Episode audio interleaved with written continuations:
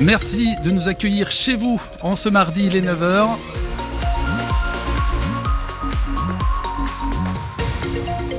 Et je vous laisse en compagnie de Xavier Chauvelon jusqu'à 11h. merci beaucoup, euh, beaucoup Gauthier. Les infos, Marcelin Robin. Bonjour Marcelin. Euh, bonjour Xavier, bonjour à tous. Un peu de pluie au programme? Oui, de la grisaille, de la pluie, mais des températures toujours douces, entre 10 et 12 degrés. On y revient en fin de journal.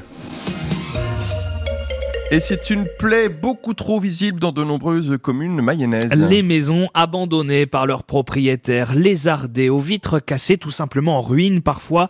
Elles représentent 15 à 20% des logements à Vimartin-sur-Orte, près de Vilaine-la-Juelle.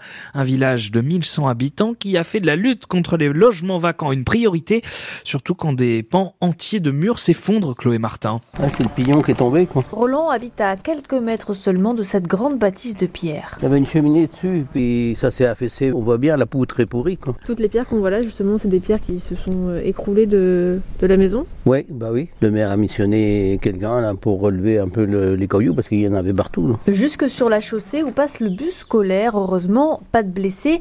Seul le hameau se retrouve amputé d'une partie de son histoire. Ça a été café à une époque.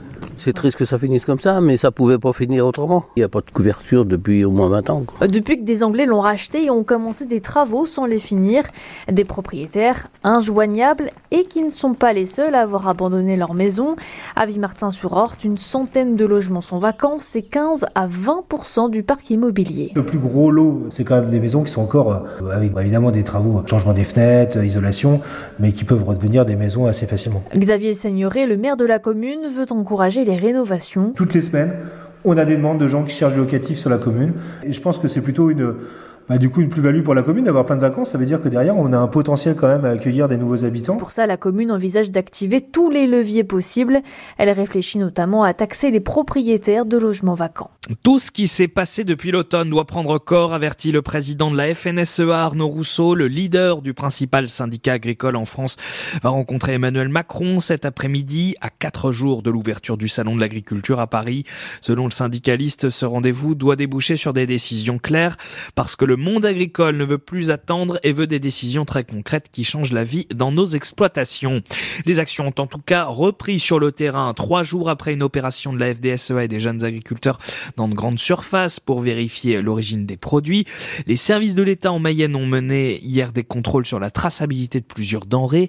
Les agents de la préfecture ont vérifié ce qui était en vente dans les rayons fruits, légumes et viandes de neuf supermarchés du département. Bilan, neuf avertissements, dont huit pour mentions de l'étiquetage et des informations susceptibles de tromper le consommateur.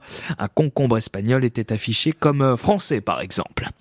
On connaîtra ce soir le nombre de classes fermées à la rentrée de septembre en Mayenne. Les services de l'éducation nationale dans le département vont dévoiler le projet de carte scolaire définitif lors d'une réunion avec des représentants de parents et des syndicats enseignants. De nombreuses manifestations ont eu lieu partout en Mayenne ces derniers jours. Une vingtaine de classes est menacée. Une mayonnaise vient de lancer un podcast sur le cancer. Il s'appelle Panier de crabe avec un K et il est réalisé par une ancienne conseillère départementale, Béatrice Mottier. Elle-même a combattu deux cancers du sein. Ce projet a pour objectif de libérer la parole autour de cette maladie qui touche 430 000 personnes chaque année. Je me suis aperçu que euh, il y avait un besoin énorme de libérer la parole autour du cancer et que à mon insu, j'étais devenue une personne ressource ayant moi-même surmonté deux cancers, en fait, les personnes venaient naturellement vers moi pour m'en parler.